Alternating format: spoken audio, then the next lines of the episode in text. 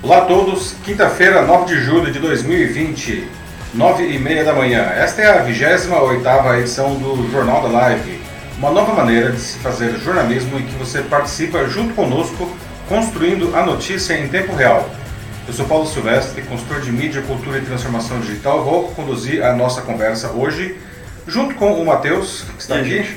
Tudo bem? Bom dia.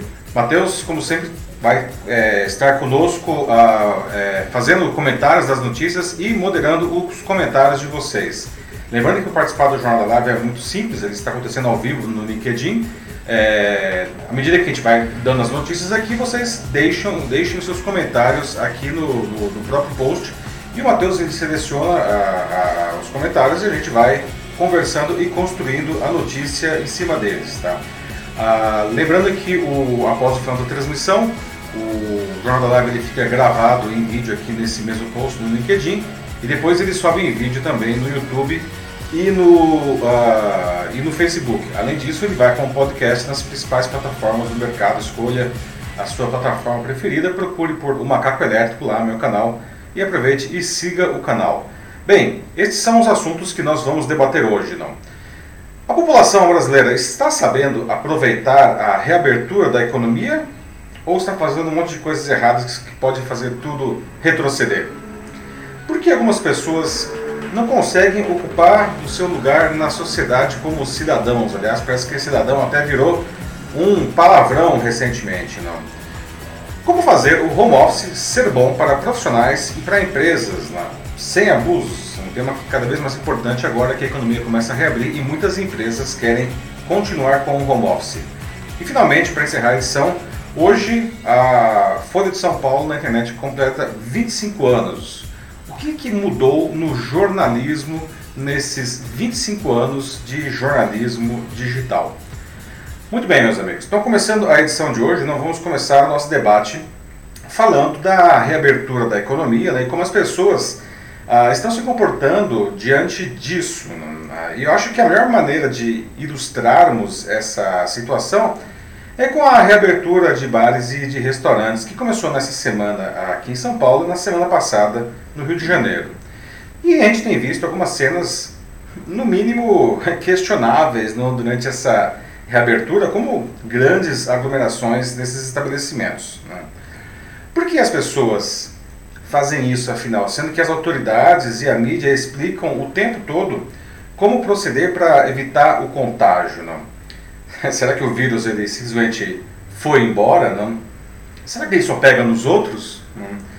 Na verdade, tem ainda um outro lado dessa história. né? Muitos donos de estabelecimentos, de bares, de, de restaurantes, não, ainda não reabriram, mesmo podendo fazer isso daí. Não? Por que eles tomaram essa decisão, né? se muitos não viam a hora de reabrir? Não? Será que, afinal de contas, não é a hora de a gente reabrir o- a, a economia? Apesar de o Covid-19 continuar batendo recordes de novos casos e mortes, esses grandes centros urbanos reabrem cada vez mais sua economia. No estado de São Paulo, o governo criou o chamado Plano São Paulo, que determina o que pode e o que não pode abrir, levando em consideração a evolução dos casos de internações e de óbitos, quantidade de UTIs proporcionais à população e a sua taxa de ocupação. né? Como se pode ver, a situação ela está piorando na maior parte do interior. Não? Só melhorou na capital e em parte da região metropolitana, chegando na fase 3, amarela, que permite a abertura, inclusive, de bares e restaurantes com restrições. Ah, e além disso, pode abrir comércio, shopping, salão de beleza, tá? Ah, e sem restrições nenhumas as mobiliárias concessionárias de veículos e escritórios. Se os indicadores pioram, as regiões regridem, exatamente o que aconteceu nessas regiões do interior, que começaram laranjas ou amarelas, não, e agora estão vermelhas, não. Se com a reabertura os indicadores da capital também piorarem, eles também podem regredir. Tá? De fato, a capital justamente autorizou a abertura dos bares e dos restaurantes com restrições na semana passada. né? Só é possível abrir 6 horas no dia, tendo que fechar até às 17 horas. E a ocupação dos estabelecimentos só pode ser de até 40% com distanciamento entre clientes e sem mesas nas calçadas. A ocupação não tem sido baixa aqui em São Paulo, principalmente por causa desse horário restrito. Não? os donos de, desses estabelecimentos eles argumentam que o almoço não está funcionando porque muita gente ainda está trabalhando em casa. E já à noite, que seria o horário de maior movimento, os estabelecimentos eles têm que estar fechados. Não? É por isso que muitos proprietários simplesmente não estão abrindo apesar da permissão. Né? Segundo eles, os ganhos com a reabertura não superariam os custos. Não? Então eles preferem ficar fechados. E os clientes paulistanos realmente eles não estão comparecendo tá, na, né, nos bares aí, não. Muito diferente dos clientes cariocas que andaram lotando os bares à noite na semana passada quando esses estabelecimentos eles reabriram. Não. As regras sanitárias foram simplesmente ignoradas por grande parte dos clientes, apesar dos esforços de conscientização dos fiscais. Não. Ah, na verdade, não, é, um dos assuntos mais comentados nas redes sociais nessa semana foi um casal, esse daí, atacando um fiscal da prefeitura lá do Rio. Não. Eles disseram, entre outras ofensas ao fiscal, que eram melhores que ele, né, porque eles não eram cidadãos, né, porque o, homem do, do casal ele era engenheiro civil. Né.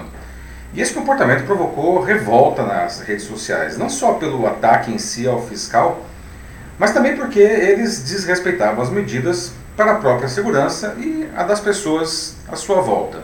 Né? Isso daí, na verdade, é só um exemplo. Né? Seria lindo se fosse um caso isolado, mas infelizmente a gente está vendo isso o tempo todo e não apenas em São Paulo e no Rio. Né? Daí então eu já tenho essas perguntas para vocês. Não? Será que os grandes centros urbanos eles já deveriam fazer essa reabertura? Será que vale a pena fazer desse jeito? Não?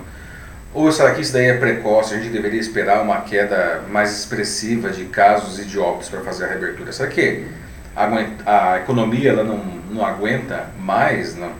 E por que, que as pessoas elas não respeitam as regras criadas para a sua própria segurança? Não? Dá para voltar para o bar, assim, para os restaurantes, para os salões de cabeleireiro uh, com segurança? O que, que, vocês acham? Né? Alguém aí, aliás, já voltou, tá, já está frequentando alguns desses estabelecimentos. Como tem sido a sua experiência? Então, vamos começar o nosso debate. E aí, Marte, como estão aí? Então, já começaram aqui a falar algumas pessoas. A Adriana Chodella disse que a multidão já está na rua, né? Mas como ela coloca isso aqui, né, não, não é uma coisa boa, como ela mesma diz. Infelizmente, as pessoas não entendem a mudança no comportamento e pensam que a gente já voltou para o velho normal, que, como ela mesma coloca, é algo que simplesmente não existe mais. É, bem, bem colocado, Adriana. O, o, velho normal, né? Isso não volta mais, né? E, e, o novo normal, que às vezes o pessoal fala, nossa, estamos nos preparando para o novo normal. Eu costumo uhum. brincar, meu amigo, se você está se preparando para o novo normal, você está atrasado, porque o novo normal já é agora, não. O novo normal já está rolando aí desde março, desde abril, não. Sim. Então, na verdade, a gente precisa entender que aquela situação que existia antes, igualzinha o que era, isso não vai acontecer, né? A gente vai precisar encontrar realmente um caminho diferente aí, ah, incluindo questões aí é, é, de proteção sanitária, uso de máscara, distanciamento, todas essas coisas que a gente está careca aí de, de saber, não para, para, enfim, conseguir voltar a ter uma vida melhor, pelo menos, não? não exatamente, a palavra é prudência, que é bem o que o Erenildo colocou aqui ele está criticando muito as pessoas que estão mais apressadas, né, para esse retorno mais forçado, até alguns diriam, que ele até mesmo coloca assim, né, de que se a gente está numa pandemia, então a gente não precisa ir com tanta sede ao pote. Ou seja, vamos agir com prudência, senão fecha tudo de novo, claro, né, porque senão vai ficar todo mundo doente. Então é isso que o Erenildo está falando aqui. É, bem colocado, Erenildo. É... E de fato, infelizmente, é o que nós estamos observando ah, em vários locais aqui do Brasil, né, ah, o interior de São Paulo mesmo, a gente viu a evolução ah, do gráfico. Na Veja a gente começou assim, né, estava assim, no começo a gente tinha várias áreas, no interior estava totalmente laranja Sim. e amarelo, e veja como que a coisa foi piorando, não, assim, foi ficando cada vez mais vermelha. Hoje amarelo só tem justamente a capital e partes aí da, da, da grande São Paulo. Né?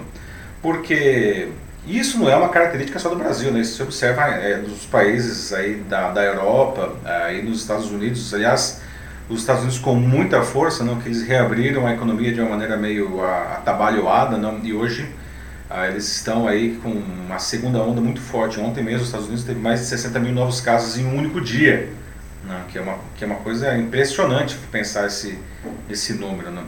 Ah, se a gente. Não quer dizer que a gente não possa reabrir, é óbvio que a gente vai voltar para a vida, digamos assim, não. Mas a gente precisa fazer isso com, com consciência, porque senão acontece exatamente o que o Irano disse, né? A gente vai, abre de qualquer jeito e vai ter que fechar de novo, né? E aí não adianta nada, né? Agora a gente tem aqui o Fernando Pereira Gomes. Ele diz que a reabertura dos bares e restaurantes em São Paulo é importante para a economia, desde que seja com cuidado para evitar as aglomerações, como vimos no Leblon. Sobre o jornalismo digital, vemos os meios se adaptando a esse novo modelo, mas não acredito no fim do impresso, mas uma mudança no modelo de negócio. É o Fernando Pereira já aí ansioso para chegar no último assunto, né? Mas é. valeu o comentário. Boa, Fernando. É, é, Fernando, a gente vai falar mesmo aí do jornalismo digital bastante, né? São 25 anos da Folha Web hoje, não? E, e nossa, simplesmente tudo mudou, né? Nesse quarto de século aí, não? E, e, enfim, mas a gente conversa disso daqui a pouquinho, não? Ah, com relação à a, a, a, reabertura, não? É, de novo, né? É uma questão de ter qual foi a palavra que ele usou? Paciência? Né? É, é, sobre, é, acho que não, quem usou a palavra foi o Erenildo. Ah, o Erenildo, né? Ah, prudência, né? É. Mas enfim, é isso, né? Vamos usar aí essa, essa liberdade, digamos, controlada que a gente tem para fazer essa, essa transição aí da melhor maneira possível, né? O Luciano Steffen está aqui agora dizendo que né, ficar em casa para quem pode, né? E ter um senso de coletividade também, né? Vivemos numa comunidade, afinal de contas, estamos numa sociedade. Usar máscara é proteger o outro e a si mesmo, né? Um senso é um, de empatia. Você mostrar que também se importa não somente com a sua própria saúde, mas com a do outro também. E é isso que ele coloca aqui, o Luciano. É, o Luciano está certíssimo, né? É uma, aliás, essa questão da, da, da empatia é, é um ponto-chave desse momento que a gente está vivendo, né? O, o uso do, da máscara, que a gente vai falar, inclusive, é, no nosso próximo debate aqui, não? Ah, é uma coisa tão simples, não? É, andar com a máscara, tudo bem, às vezes é desconfortável, seria ótimo poder não andar com a máscara, mas o fato é que nesse momento a gente precisa, não só para nos proteger, mas também para proteger o outro, não? É, quando a gente faz isso, na verdade, o que acontece, não? A gente está minimizando a disseminação do vírus, né? Que é o que a gente mais precisa fazer nesse momento se a gente quer voltar a ter uma vida pelo menos mais parecida com o que ela era é, é, é anteriormente. Não? E isso é um trabalho de, coleti de coletividade. Não? É, nós não estamos sozinhos, não somos ilhas. Não? É, tudo que a gente faz impacta o outro. Né? Um excelente comentário aí do Luciano. Né? A Solange Vilela disse de que ela acredita que a gente tem que esperar mais. Ainda é, uma, é um retorno muito precipitado. Inclusive ela fala aqui de que, na opinião dela, é muito egoísmo das pessoas, né? De já estarem assim, desse jeito, principalmente lá no, no Rio, né, com essa volta que teve lá no Leblon, é, como ela termina aqui, não se preocupam com o próximo, falta de empatia. É. Pois é, Solange, você traz aí um outro ponto interessante. Não? É, de fato, existe a questão da economia, que a gente precisa melhorar isso de uma maneira, Sim. da melhor maneira possível e o mais cedo possível, não? Mas, de novo, existem maneiras e maneiras de fazer isso daí, né? Se as pessoas fossem um pouco mais conscientes, talvez o resultado seria melhor, não. Mas o fato é que a gente ainda está, diferentemente do que aconteceu é, na Europa, e, e, no caso dos Estados Unidos, particularmente em Nova York, que foi a cidade que foi o epicentro da, da doença lá nos Estados Unidos, né? a reabertura aqui está acontecendo com os números ainda é, no alto, não, na verdade, é, tirando uma ou outra cidade, inclusive São Paulo se enquadra nisso, em que os números eles estão estáveis, mas eles estão estáveis em um patamar altíssimo, né? No resto do país, os números estão crescendo ainda, não? e nós estamos reabrindo a economia não? A, a, a, nessa situação. Né? O Distrito Federal é um caso bastante peculiar, não? porque é, no mesmo, na mesma semana em que o, o governador do Distrito Federal decretou o estado de calamidade pública, ele liberou a abertura irrestrita do comércio. Né? Então existe aí uma certa é. contradição nessa história. Não? Se bem que em uma nota mais positiva, um pouco mais otimista, né? a Norma Sonsin aqui trouxe um caso já que é algo muito positivo, assim, mostrando que essa que esse retorno, sim, até dos restaurantes, dos bares, né, pode ser sim feito, executado é, muito bem. Aqui ela fala da Grande Viana, uhum. de um caso que ela viu ontem, assim, que ela, ela foi a diversos locais e lá estavam recebendo clientes com responsabilidade, todos usando máscara, álcool gel e sem aglomeração nenhuma, assim. Uhum. Então, muito é, bem higienizado, né? respeitando todas as regras, de aglomeração, é o jeito certo que tem que ser feito, realmente é possível. A gente tem que ter mais casos assim. Interessante aí o, o caso que a, que a Norma traz. Não, para quem não sabe, quem não é daqui de São Paulo, a Granja Viana é, é, um bairro de uma cidade vizinha aqui de São Paulo, da Grande São Paulo, que é Cutia, não? Ah, que tem conhecido por ter muitos, é, muitos condomínios residenciais lá, não? E, e interessante ver que, que, que existe uma, uma, abertura, uma reabertura consciente também, não? E é isso que a gente precisa buscar, né? Ok, vamos reabrir, vamos reabrir. Os números aí, segundo o governo, permitem essa reabertura? Ok, segundo o governo permite. Então, vamos fazer isso daí, mas a gente vai ter que fazer isso com consciência, né? Isso é um trabalho é, que precisa ver tanto do, do, do estabelecimento, não? Como também de cada um dos frequentadores, né? A gente está todo mundo junto nessa história aí, né? Tem aqui agora um do Sheilson Lima. Ele diz: Bom dia. Pense que as pessoas estão sendo manipuladas. Infelizmente, esse retorno não tem sentido. Não dá para ser assim da forma que está acontecendo. E é, imagino assim que também essa manipulação que o Sheilson está falando aqui pode ser muito de que, de fato, né, a economia está tá parada já há um bom tempo, uhum. como até alguns aqui já, já falaram, né, e a própria economia não aguenta mais ficar parada por muito tempo. Infelizmente, isso leva né, o, não somente a aos governos, né, tanto federal quanto estadual, municipal, mas também as próprias pessoas né, a tomarem certas decisões precipitadas. Né? Acho que o pessoal também tem muita gente que está é, largando a toalha muito rapidamente, assim. Então, sim, de certa forma, eu concordo com o que ele falou, assim. É o Chason, né? Isso. É, Chason, você, é outro ponto interessante, que se, se você fosse olhar do ponto de vista estritamente sanitário, não faz o menor sentido fazer essa reabertura agora. Né? A gente está no momento de ascendência dos números, né? e, e, ou pelo menos na melhor das hipóteses, na melhor das hipóteses, a gente está estabilizado, mas está estabilizado em um patamar altíssimo, não? No caso do Brasil como um todo, não, a gente está estabilizado daí a média de sete dias, não, está superando mil mortos por dia, não, mortos, não os casos, mil mortos por dia, aí na, na casa de 40, 50 mil novos casos por dia, não. Então os números são muito altos. Né? Não, faz, não faz o menor sentido reabrir agora.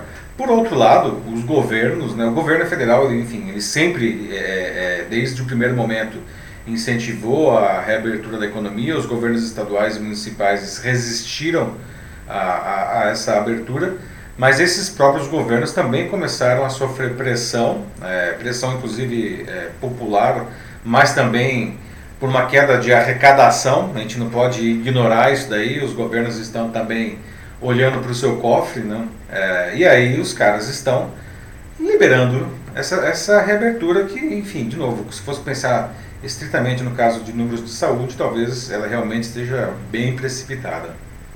Sim. A Norma voltou aqui dizendo que a preocupação é com os bairros periféricos das grandes metrópoles. Sim, né? Tipo, até mesmo as favelas, né? Então, nessas regiões não há isolamento, é. nem com tantas medidas sanitárias. O pessoal lá da comunidade, eles ficam muito assim por conta própria, né? É muito triste mesmo, é horrível, péssima situação. É, pois é, né? existem... É, é, falar que está todo mundo no mesmo barco, isso é uma mentira, né? É.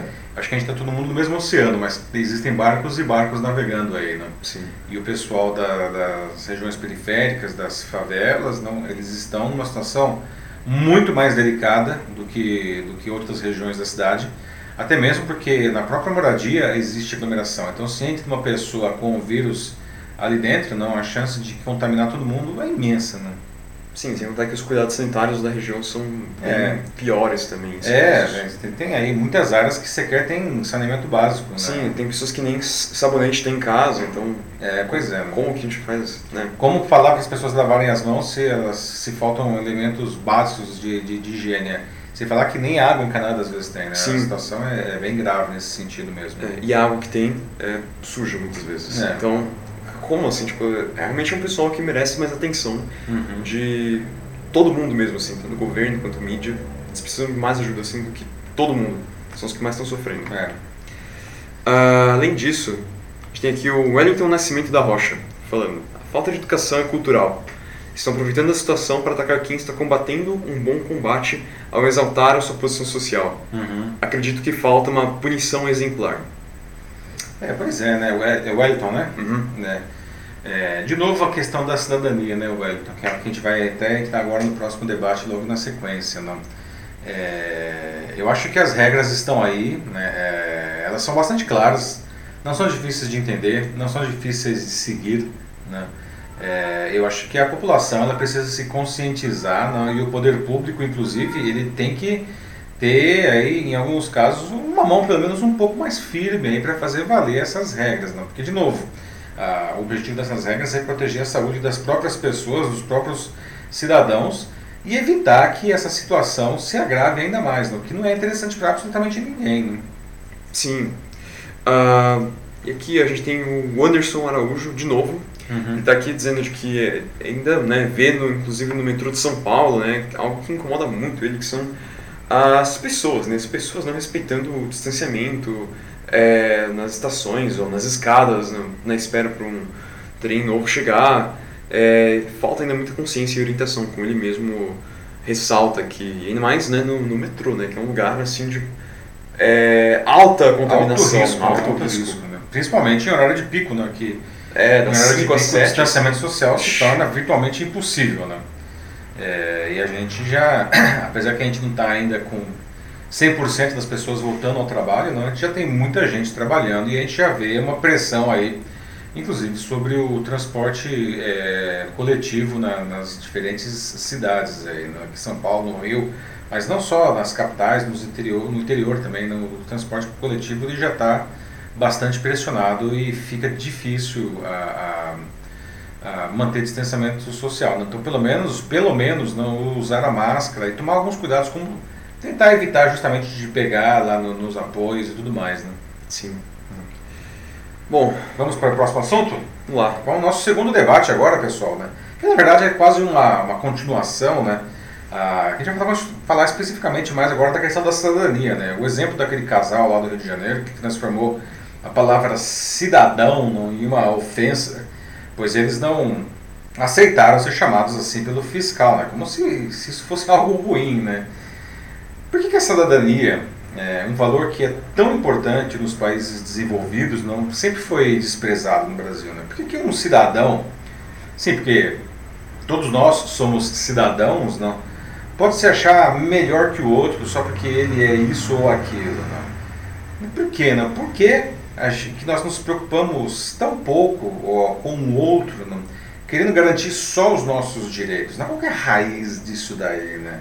Ou pior, aquilo que dizemos que são os nossos direitos, não, e às vezes eles nem são direitos. Não. Ah, segundo o dicionário, cidadania é a prática dos direitos e deveres de um indivíduo em um Estado. Não. Os direitos e deveres de um cidadão devem andar sempre juntos, uma vez que o direito de um cidadão implica necessariamente numa obrigação de outro cidadão. Não. Ou seja, nossos direitos e nossos deveres eles se completam necessariamente, pois eles impactam e são impactados pelos direitos e deveres de todas as outras pessoas. Não? E seguindo o que nós acabamos de debater, não, a cidadania é justamente a melhor ferramenta que a gente tem para combater o Covid-19. Né? Só que veja só, né, justamente a gente não para de ver exemplos de toda natureza de desrespeito disso. Né? Outra coisa que vem acontecendo muito são as festas. Não? Ah, e nem me refiro àquelas festas clandestinas que andaram na moda aí há algumas semanas. Agora são festas mesmo nas casas das pessoas, convidando família, amigos, vizinhos, né? Como se estivesse tudo bem, né? Tudo normal, né? E não são só influenciadores digitais e políticos que dão essas festas, né? Todo mundo faz isso. Até no motel está acontecendo festas, gente. Olha só. Caramba. É, ontem a polícia, ontem a polícia interrompeu uma festa em um motel na região metropolitana de Goiânia que tinha 25 pessoas né, na, na suíte do motel o organizador ele foi multado em 20 mil reais, porque, aliás, olha só, ele era reincidente. Na segunda-feira, agora, e outra festa dele, em uma chácara na região, com 100 pessoas, já tinha sido terminada pela polícia. Não? Até uma coisa tão simples, mas que oferece uma, uma ótima proteção, que é o uso de máscaras, tem sido negligenciado por muita gente. Não? A máscara ela não protege só o próprio indivíduo, não? ela ajuda a proteger quem está à nossa volta. Não? E para piorar essa situação, né, nos últimos dias o Bolsonaro vetou pontos de uma lei aprovada pelo Congresso Nacional sobre o uso de máscaras durante a pandemia. Não? E pelos vetos, deixa de ser obrigatório o uso de máscaras em igrejas, comércios, escolas e presídios. também não é mais necessário fixar cartazes pedindo e explicando o uso das máscaras. Né? O governo ainda disse que, por causa da autonomia de estados e municípios, cabe a eles determinar a proibição. Né? O problema é que, uma vez mais, cria-se um ruído que confunde a população, que, não sabendo qual norma seguir, segue a que ela vai achar melhor pra, de acordo com os seus, seus interesses. Né? Por que, gente? Né? Porque as pessoas resistem a exercitar os seus direitos, mas principalmente seus deveres como cidadão, né? essa palavra. Né? Ah, dá para ficar dando festas em casa, né? dá para ficar dando festa no motel, seja lá onde for. Né? E o uso da máscara, né? como que ele tem que ser feito? Né? Como que você, aliás, está usando a máscara? Em que lugar e em que situações isso está acontecendo? Nossa, é. Como se engenheiro civil não fosse cidadão, né? É, pois é. Tipo, é, não, sou, sou jornalista, não sou cidadão. É, pois é. É, Todo mundo, total. Todo mundo é cidadão, né? Cidadão engenheiro, cidadão jornalista, cidadão médico, enfim, né? Ser cidadão, aliás, é um privilégio, né? Não, não uma, uma ofensa, não. Sim. É uma declaração tanto infeliz da parte dela. Bom, a, o Alexandre Costa, André, ele coloca aqui de que é a degradação do senso de comunidade mesmo, esse comentário que, que a mulher fez, né? eu não, não lembro o nome dela agora, É, na verdade, Mas- o nome dela acho que não foi divulgado. Não foi divulgado, né? não. mas é, realmente, é, Alexandre, uma, uma felicidade tremenda da parte dela mesmo e, e do marido também. né? Horrível, horrível. É, e ela acabou depois sendo demitida né, pra, pra- da, empresa que ela trabalhava lá no Rio de Janeiro, não? Ah, porque, enfim, tudo isso, para quem não sabe de onde surgiu, não, esse, esse casal apareceu numa reportagem no Fantástico nesse domingo, não, justamente sobre a aglomeração que a reabertura dos bares e restaurantes estava promovendo, não, e o fiscal ele chegou até eles pedindo, enfim, para que eles se distanciassem e tal. E eles não foram multados porque não estavam com máscara, porque inclusive eles estavam comendo, né? enfim, se você está comendo você não pode estar de máscara efetivamente. Mas o estabelecimento onde eles estavam acabou sendo fechado e multado, não, porque estava lotado realmente, não. Mas ela, essa, essa, essa mulher, ela acabou sendo demitida depois na segunda-feira da empresa, né? O pessoal da empresa viu a reportagem, não curtiu o que aconteceu ali e ela acabou sendo demitida depois. O Sheilson voltou aqui, o Sheilson Lima, dizendo de que é uma pena, né? Moramos em um país onde olhar por si mesmo é algo cultural. E não só para ver o direito individual, mas uma tentativa é, de mostrar que o direito individual é maior que o do próximo. Então, é, como coloca aqui também, eu compartilho das mesmas palavras que ele, eu sinto muito mesmo. É, pois é, não, é, é uma pena, né? Mas isso é uma questão cultural, é uma questão histórica do Brasil, né? O Brasil aí, se você for puxar esse fio aí, não, você vai chegar lá na... É, um buraco que vai bem mais fundo. É, na questão da colônia, não. A, a origem da, da, da sociedade brasileira sempre foi uma sociedade ah, ah, de exclusão, né? É, eu sou melhor do que você porque, enfim, eu tenho mais, ou porque eu estudo mais, ou porque, seja lá o que for, qual for o critério, existe um critério que me coloca como melhor do que você, né? Aliás, existe até, estava até conversando ontem com o Matheus, né, uma diferença interessante cultural né, entre o Brasil e os Estados Unidos, não? É, em que aqui nós, nós gostamos de nos colocar acima de alguém, não? E, e a frase que, é, que, que se usa nesse caso, a frase padrão é: Você sabe com quem você está falando? Né? Diferentemente dos Estados Unidos, em que a população é, rejeita justamente quando alguém está se colocando a, acima do outro, e lá a frase é: Quem você acha que é? Ou seja, aqui é você sabe com quem você está falando, e lá é Uhum. quem você acha que é para estar fazendo isso. Uma diferença sutil, mas significativa. Diferença sutil, mas significativa, exatamente, não. Ah, o Roberto. Não, desculpa, Renato Mendonça coloca de que as festas são pontuais na realidade. A maioria da população está se cuidando e muito. Uhum. É, e está muito insegura, pois não tem é, uma liderança confiável no país. Não somos tratados como, cidadão, é, como cidadãos é, pelos nossos governantes. É o Renato, né? Renato. Isso. É verdade, Renato. né? Assim, as festas elas estão realmente acontecendo. Felizmente, elas ainda são pontuais, mas elas crescem. E como eu falei, é, hoje o pessoal já não tem nem assim ah, muito pudor aí de fazer essa festa digamos, escondida, não, não são mais as festas clandestinas aí das, dos primeiros dias da, da, da pandemia, não, agora o pessoal já está fazendo um churrasco aí na laje, né, como, como uhum. se tivesse tudo absolutamente normal, né. A gente precisa cuidar, eu acho que esses debates aqui, eles são importantes, não, justamente para, enfim, conscientizar, né, nós que estamos aqui conversando, não, ah, nós somos multiplicadores também, depois essas ideias não, a gente leva adiante, não, para, enfim, se cada um tentar conseguir convencer as pessoas que estão à sua volta e isso for se multiplicando, não, no final das contas a gente vai ter a sociedade mais bem posicionada até para enfrentar essa situação aí do, do Covid. Não? Sim, como uma corrente do bem. É bom uhum. ter um lugar aqui para né, todo mundo compartilhar também as suas próprias experiências também, uhum. que é o que a Ana Lúcia Souza Machado está fazendo aqui. Ela fala de que os vizinhos dela já têm dado festas grandes e Olha só. é triste isso, né? Como ela coloca aqui. Não pensam é, que tudo que eles fazem, né? Tipo, tudo que a gente faz impacta os outros, direta ou indiretamente.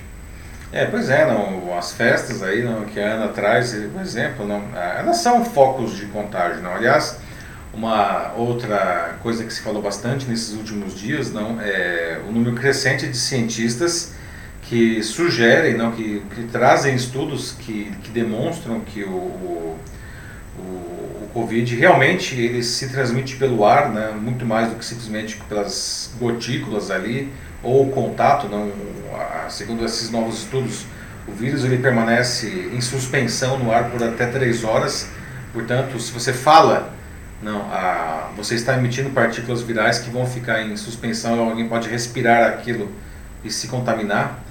Né? É, e outra coisa que esses estudos, uma palavra que também se ouviu muito nesses últimos dias, que é o tal do super spreader, os super contagiantes, super disseminadores aí, não, que são os locais que justamente é, aumentam a chance de contágio, não? que são locais, entre outras coisas, que as pessoas falam mais alto, não? Que é o caso justamente de bares e restaurantes, porque tem um barulho ambiente, você precisa falar mais alto, é, corais, né? É, qualquer lugar que você fale mais alto, né? quanto mais alto você fala, mais você, é, se você estiver contaminado, não você vai a, a emitir as partículas virais, não? Então, e as festas também são a locais de risco, porque as pessoas também falam mais alto, elas Sim. são mais próximas, né? É, é sem contar a quantidade obscena de pessoas na festa, né? Muito é, gente. 100, às vezes 100, 200 pessoas numa uhum. festa, né? ou sei lá, no caso aí da, da, que a Ana trouxe, não, festas dos vizinhos, talvez não tenha 200 pessoas na casa, mas sei lá, umas 20, 30 pessoas é razoável de supor que tem ali, né?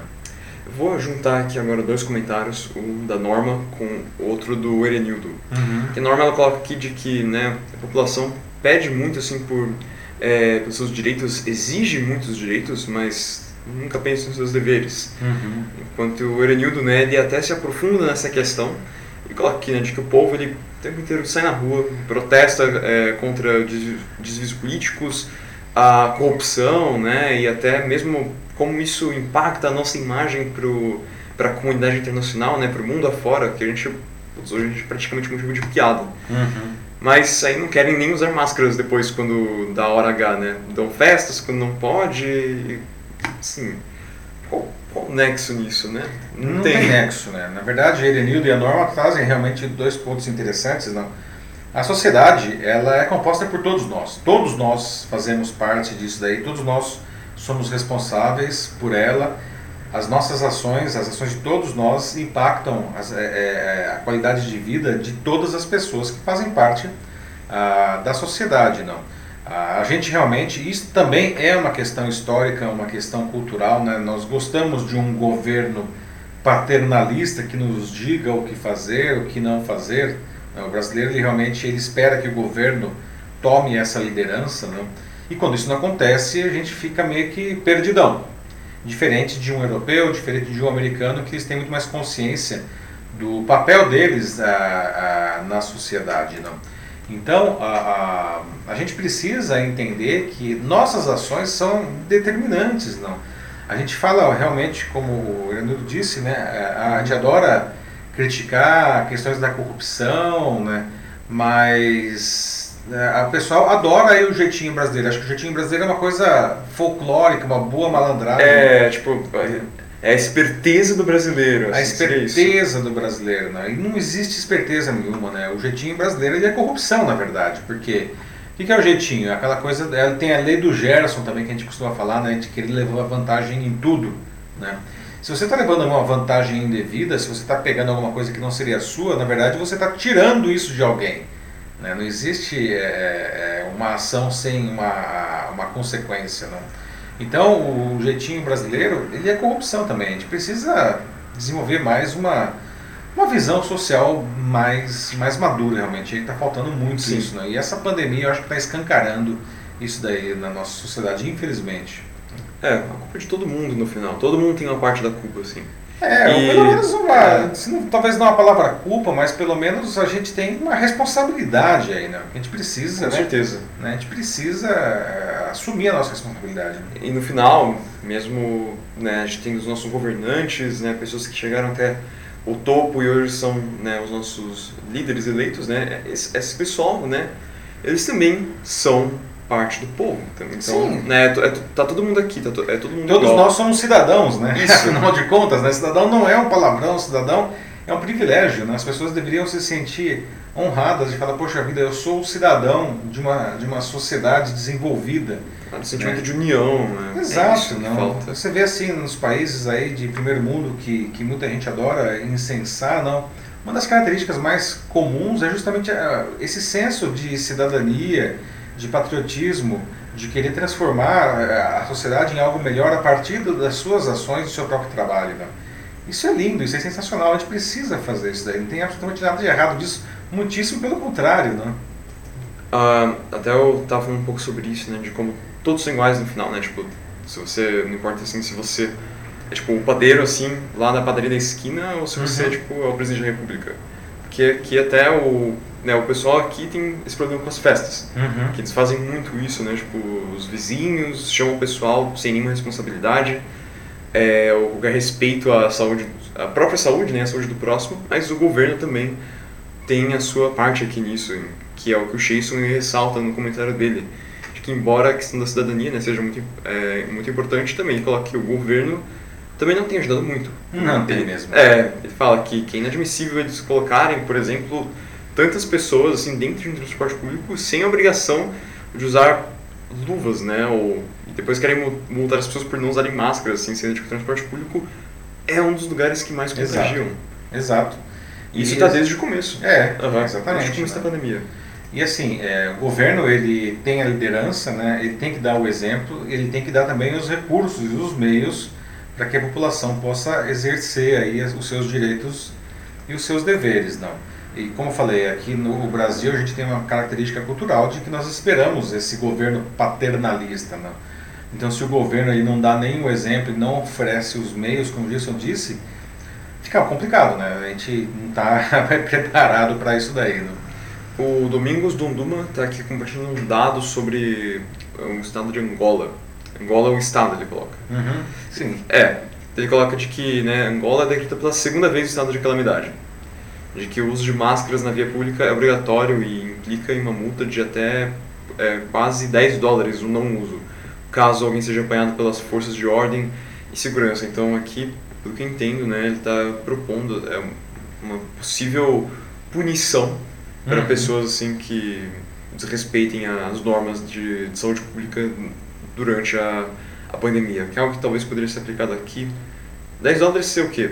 Um, um pouco mais então, de 50 reais? Pois é, mas aí a questão da, da, da tem que relativizar isso, da, relativizar isso daí. 10 dólares em Angola é muito dinheiro. Uhum. É muito mais, representa muito mais no poder de compra do cidadão do que 10 dólares no Brasil e muito mais do que 10 dólares nos Estados Unidos. Né? Então é uma multa Sim. pesada isso daí. Né? Aqui no Brasil, vários municípios eles, eles multam as pessoas é, pelo não uso de máscaras, né? Alguns têm umas multas mais leves, aí acho que o, menor que eu vi até agora foi 106 reais, né? Mas tem municípios aí com multas de 2 mil reais para as pessoas que, que não usam máscaras, que acho que aliás é o caso de Brasília, lá no Distrito Federal. Né? Se não me engano, lá a multa por não usar máscaras é de 2 mil reais. Né? No Distrito, é, no Distrito Federal, que reabriu o comércio livremente. É, Irônico. Então, é, mas tem que ter, reabrir o comércio, mas tem que usar máscara, né? Sim. É, e, de fato a multa lá é dois mil reais, né? Então, é. Vamos, Vamos para o próximo assunto isso. aí? Vamos lá. Vamos parar agora, vamos mudar um pouco aí, falar de um outro tipo de transformação, né? um tipo que pode trazer é, é, é, bons resultados para trabalhadores e para empresas, que é o home office, né? Que para algumas pessoas está dando muito certo, para outras tem sido um pesadelo, seja, vamos ser bem sinceros aí, né? Não vamos ficar dourando a pílula aí, né? Por que será que existe essa diferença? Por que para algumas pessoas dá certo e para outras pessoas não dá certo? Né? Você tem feito home office, né? ou fazia, e agora já, enfim, já voltou para o escritório, não? Como que essa experiência tem sido para você, não? Ah, e, pra, e, por você, não? Você continua desse jeito no home office para sempre? Ou você não vê a hora de você voltar para o escritório? A gente já falou bastante de home office aqui mesmo no Jornal da Live. Não? Antes da pandemia, isso era um benefício oferecido para poucas empresas. Não? Os gestores sempre olhavam para ele com desconfiança, pois eles achavam que os funcionários fariam corpo mole se estivessem trabalhando em casa sem a sua supervisão direta. Né? Bom, só que daí veio a pandemia né, e com ela a explosão do home office. Não? Mesmo a contragosto, as empresas se viram obrigadas a adotar essa modalidade de trabalho como única forma para continuar funcionando. Não? E aí aconteceu um negócio incrível. Né? Muitos funcionários tiveram a sua produtividade aumentada. Né? Claro que não funciona para todo mundo. Né? No home office funcionar bem, a gente precisa ter condições propícias no ambiente doméstico, não? a gente precisa ter processos adaptados na empresa e boas condições tecnológicas também. Além disso, é, há pessoas que simplesmente precisam da rotina do escritório para funcionar. Né? Isso é normal, não tem absolutamente nada de errado com isso. Né?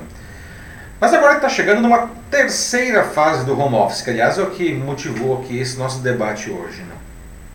Com a possibilidade de os escritórios voltarem a abrir, né, muitas empresas estão decidindo manter pelo menos parte de seus funcionários trabalhando em casa. Né? Ou então vão fazer um rodízio entre os profissionais para manter sempre uma quantidade reduzida de pessoas nos escritórios. Né? Para as empresas, isso traz economias consideráveis, até mesmo porque já estão reduzindo o tamanho de seus escritórios. Né? E para os profissionais que se adaptaram bem à nova modalidade de trabalho, isso representa mais qualidade de vida. Portanto, para esses casos, pode ser um cenário em que todo mundo ganha. Tá? Mas há o lado perverso nisso daí, né? do qual a gente tem que cuidar. Né? O fato de um funcionário estar trabalhando em casa não quer dizer que ele está à disposição da empresa o dia inteiro. Hum. Como o trabalho no escritório, o home office precisa ter hora para começar e para terminar. Né? Também tem intervalos, por exemplo, para alimentação. Aliás, funcionário em home office mantém o direito a ticket refeição. Tá? Mas tem ouvido outros relatos de abusos de chefes que acham que pode pedir qualquer coisa a qualquer hora para o funcionário. Né? Atendido prontamente. Né? Isso inclui mensagens até de madrugada, gente. Né? Bom, se o chefe é workaholic, o funcionário não tem que ser workaholic também. Aliás, uma grande dúvida dos chefes das antigas, digamos assim, não, é como cobrar resultados dos funcionários trabalhando de casa. O cara ele acha que a produtividade se mede pelas horas que o funcionário continua sentado na cadeira. Né? E bom, isso daí já era, né, gente? A produtividade hoje se mede por entrega. Como acontece no escritório, o gestor ele deve atribuir tarefas com prazos razoáveis para sua execução. Se o funcionário entregar, então a performance está boa. Cuidado também com os excessos de videoconferências, que também explodiram nesse período. Né? Assim como e-mails e mensagens no WhatsApp, essas, essas, essas, essas reuniões online são verdadeiros drenos de, de tempo e de produtividade. Né? Então, ah, vamos lá debater agora. Como tem sido o home office, se é que você está é, fazendo home office? Não? E como vai ser isso daí para você de agora em diante? Não? Você vai continuar fazendo, a sua empresa está adotando isso daí, você não vê a hora de voltar para o escritório, enfim. Né? E como que a gente deve fazer, na sua opinião, para a gente melhorar a nossa produtividade do trabalho em casa? Não? E dá para dar limites aí para os chefes abusivos? Não? O, por enquanto, só o Shinson Lima falou aqui que o home office tem trazido muitos benefícios. Mas, é, por enquanto só isso, assim, tem do, do novo assunto, então uhum. enquanto... Ah, opa, acabou de colocar aqui. Adaptação é incrível, ele fala, o Shilson também, o Shilson Lima. Eu acho uma, é, acho uma das mudanças que tem a ficar pós-pandemia. Uhum. Isso é ótimo, como ele fala Por outro lado, eu vejo pessoas trabalhando muito mais em casa do que no escritório, né? É isso mesmo, tipo, falta esse limite, gente precisa impor limites, né? Faltam esses horários, uma melhor rotina, né? Uhum. É, uma coisa que eu ouço muito, muito, assim, de muitos colegas, de muitos profissionais, e vejo até em reportagens da mídia, né? É de que as pessoas, elas estão trabalhando muito mais horas em casa, né? Isso se deve é, até por causa realmente desses chefes sem limites, mas principalmente em um primeiro momento, não porque é, existia um, um, trabalho de adaptação a, a, esse novo formato, adaptações a, a, questões tecnológicas e tudo mais, não. Mas depois aí de três, quatro meses já aí, é, em casa, essa adaptação ela começa já a estar absolutamente resolvida, não. Tanto que empresas já estão aí, é, já vi vários casos aí de empresas que já estão devolvendo aí parte do, do seu escritório, não, da área do escritório, empresas que tinham vários andares em prédios estão devolvendo alguns desses andares, porque eles não vão voltar, já disseram que não vão voltar com toda a, a força de trabalho para o escritório quando isso for realmente decidido. Né? E de novo, para alguns profissionais isso é bom, para outros não. Né? A gente falou também aqui no Jornal da Live algumas semanas do caso do Twitter, não? que anunciou que ele vai oferecer home office para sempre para todos os funcionários que quiserem e que tem uma função que não exija que eles estejam no escritório. Né? Então veja que o negócio realmente é uma mudança de paradigma no mundo do trabalho profunda. Né? Sim, é, eu acho legal ter a, bom, no mínimo opção, né? Tipo, não precisa forçar uma pessoa a trabalhar em home office, mas dá o, a escolha para eles, eu acho legal. É. Uhum. Aliás, você falou um negócio importante, né? Dá escolha, porque como a gente falou já, né? Tem pessoas que, cara, não funciona é uma característica dele, ele precisa daquela precisa questão da rotina, do uhum. escritório, é normal, tem gente que funciona desse jeito mesmo, né? Então é legal perguntar se o cara quer também, né? Forçar o home office aí vai ser, aí vai ser um problema de produtividade. O Juliano Santos colocou aqui de que o home office ele é bom, mas assim como foram feitos treinamentos para o trabalho presencial, tem que haver também um para o home office, treinamentos e dar boas condições para que isso possa ser feito, enfim, suporte total, né? Acho que uma área que é, mostra isso muito bem, né? Tipo, o problema assim que pode dar uma falta de treinamento, né? É na área da, da educação, né? Uhum. Professores é, tem que fazer o EAD agora. E fica bem claro, assim, evidente que o treinamento é mais do que necessário.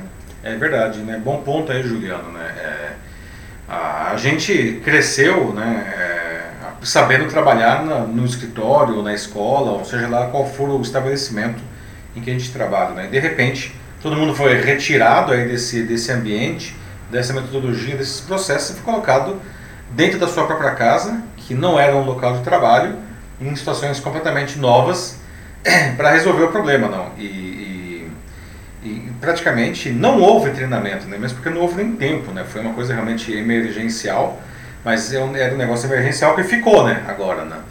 Então, as empresas elas precisam dar condições, precisam de equipamento, etc. e tal. Elas precisam dar treinamento também né, para os profissionais. Né? Bom ponto, Juliano.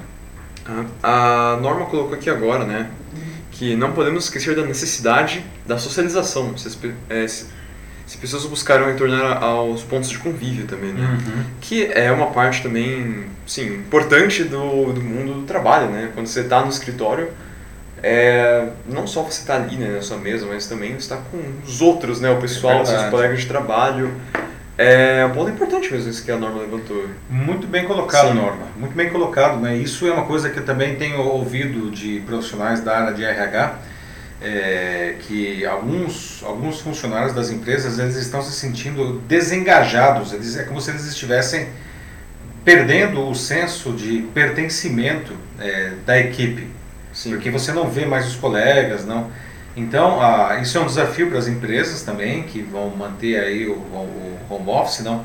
Precisam criar mecanismos para que as pessoas se encontrem, ainda que virtualmente, ainda que não seja para falar de trabalho, porque existe outra coisa também que tem se observado, essa, até tem um monte de reuniões, não, ah, online e tal, as pessoas se veem, mas elas entram hiper focadas nessas reuniões. Sim. Não tem aquela, aquele small talk, como dizem os americanos, aquela conversinha antes e depois da reunião, que são conversas não ligadas ao trabalho e que justamente criam essa, essa sensação de, que, de, de coleguismo, de fazer parte da, de uma equipe. Não.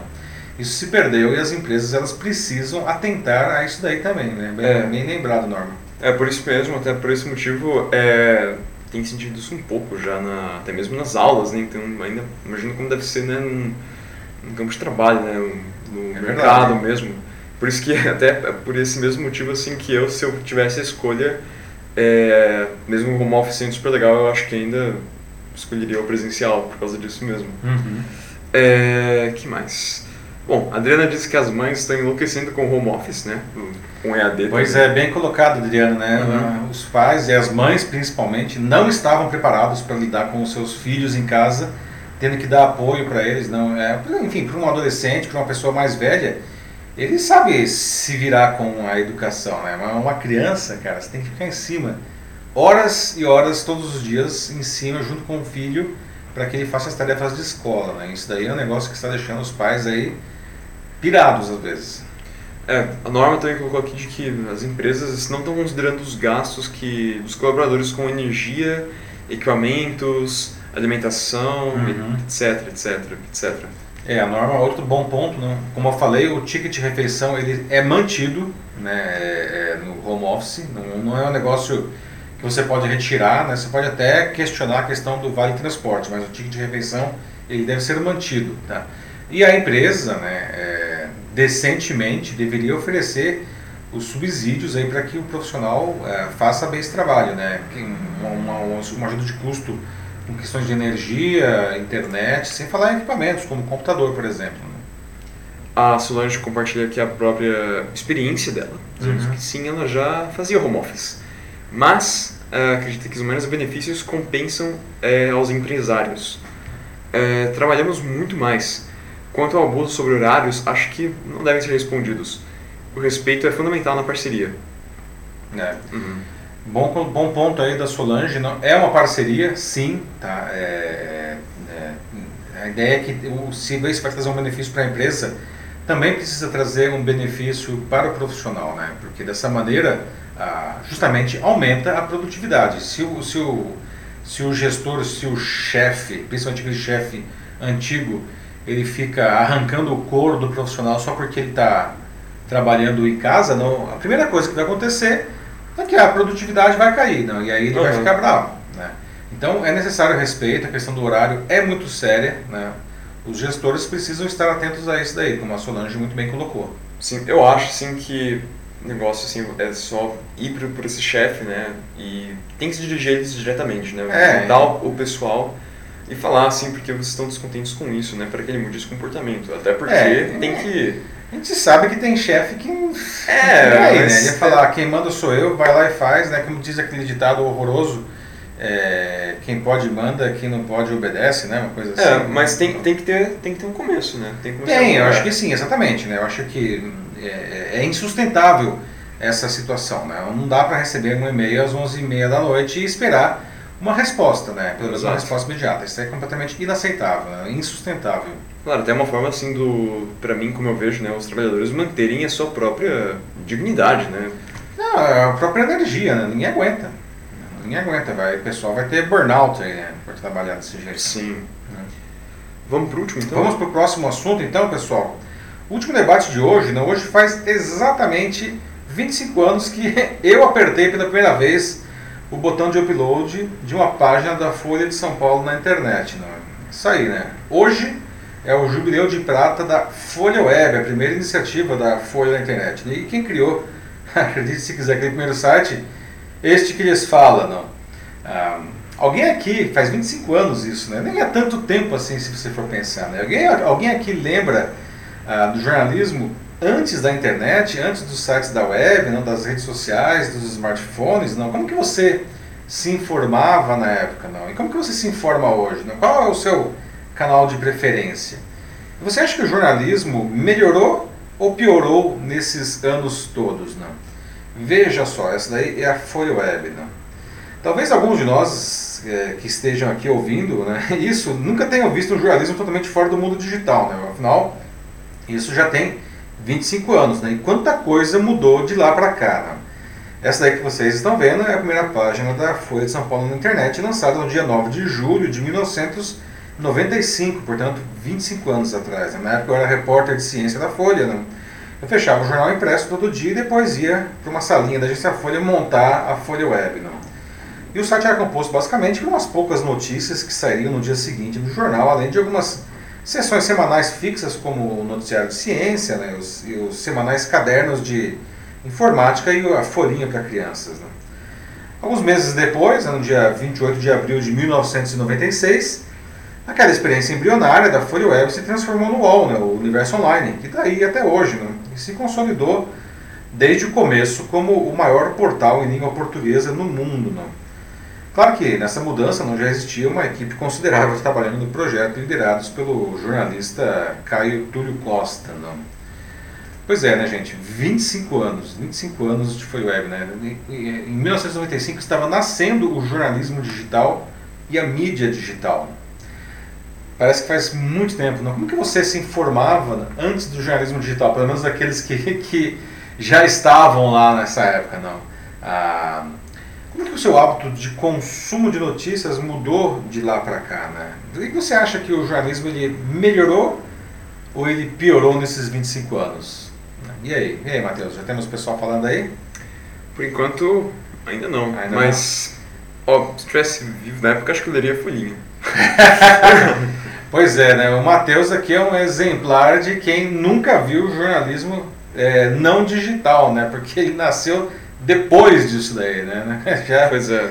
Seis anos depois, não? Já tem aí, já nunca viu um jornal antes disso daí, né? É, não, esse negócio aqui, Folha Web, até tô vendo aqui na tela, né? Um negócio.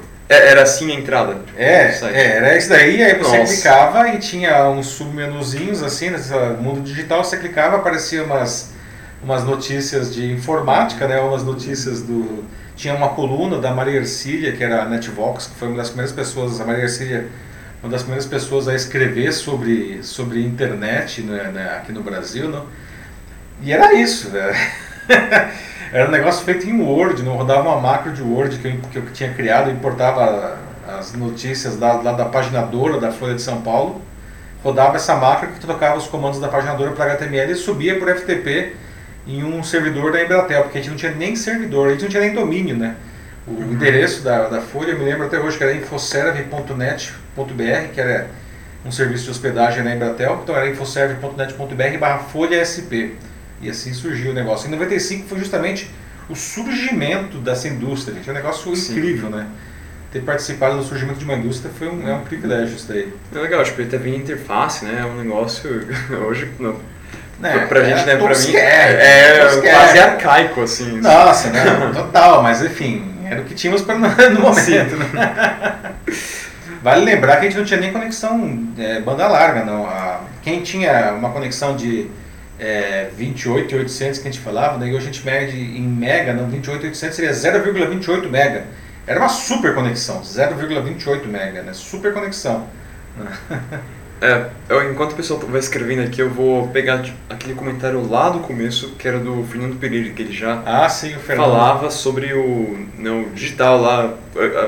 Tinha mal começado a edição ele já direto para o último assunto, mas enfim. Agora chegou a hora dele. Fernando, se estiver aí, agora é sua hora. Então, sobre o jornalismo digital, vemos os meios se adaptando a esse novo modelo. Mas não acredito no fim do impresso, mas uma mudança no modelo de negócio. Nossa. Que é algo né, mais do que necessário, né? Um novo modelo de negócio, sim, é essencial para o jornalismo uhum. agora. É, a gente vê aí as empresas de comunicação ditas tradicionais passando por grandes dificuldades, então, muitos veículos de comunicação, uhum. principalmente impressos, fecharam ao longo desses 25 anos, principalmente de uns 10 anos para cá, 15 anos para cá, muitos jornais no mundo inteiro, inclusive no Brasil, simplesmente encerraram suas operações. Jornais super importantes aqui no Brasil, o Jornal da Tarde, a Gazeta Mercantil, não, eles não aguentaram isso daí. Não. Ah, mas não é por causa de eles serem impressos. É claro que o impresso está perdendo espaço, as pessoas acham aquele negócio anacrônico hoje, difícil talvez de manipular, aquele jornalão, né? Mas o principal problema é que, aliás, o Fernando ele coloca muito bem, é, é, é o modelo de negócios, não? porque essas empresas elas continuam com um modelo de negócios que sempre funcionou para elas, não? em alguns casos há mais de um século, não? que era a combinação de assinatura e publicidade. Não. E hoje as pessoas, é, elas sim, elas até assinam conteúdo, mas é, é muito mais restrito isso daí. E a publicidade também está minguando, né? mesmo porque elas, a publicidade hoje está migrando para o Google, para o Facebook, uhum. outros formatos de publicidade. não. Então as empresas que querem continuar existindo aí no mercado, elas precisam necessariamente mudar o modelo de negócios. Esse é o calcanhar de Aquiles, é muito mais de ser impresso ou digital. Sim, e é nesse momento que a gente tem que ver né, que, que sim é possível. Né? Tem que pegar bons cases como o New York Times, por exemplo, como inspiração. Exato. E o New York Times que é um jornal super tradicional, né? talvez o grande nome do jornalismo mundial. Né? E o New York Times, ele, hoje ele tem é, mais de 5 milhões de assinantes ah, digitais e mais ou menos um milhão e meio de assinantes impressos. Né? E é interessante observar, por causa do New York Times, que a quantidade de assinantes do impresso está aumentando. Aumentando. Né? Por quê? Porque os caras eles criaram um modelo de negócios, principalmente um produto que é realmente competitivo, em que as pessoas veem valor e pagam. É mentira que as pessoas não pagam por conteúdo, elas pagam sim, desde que esse conteúdo faça sentido para elas. O New York Times tem realmente obtido sucesso nisso daí.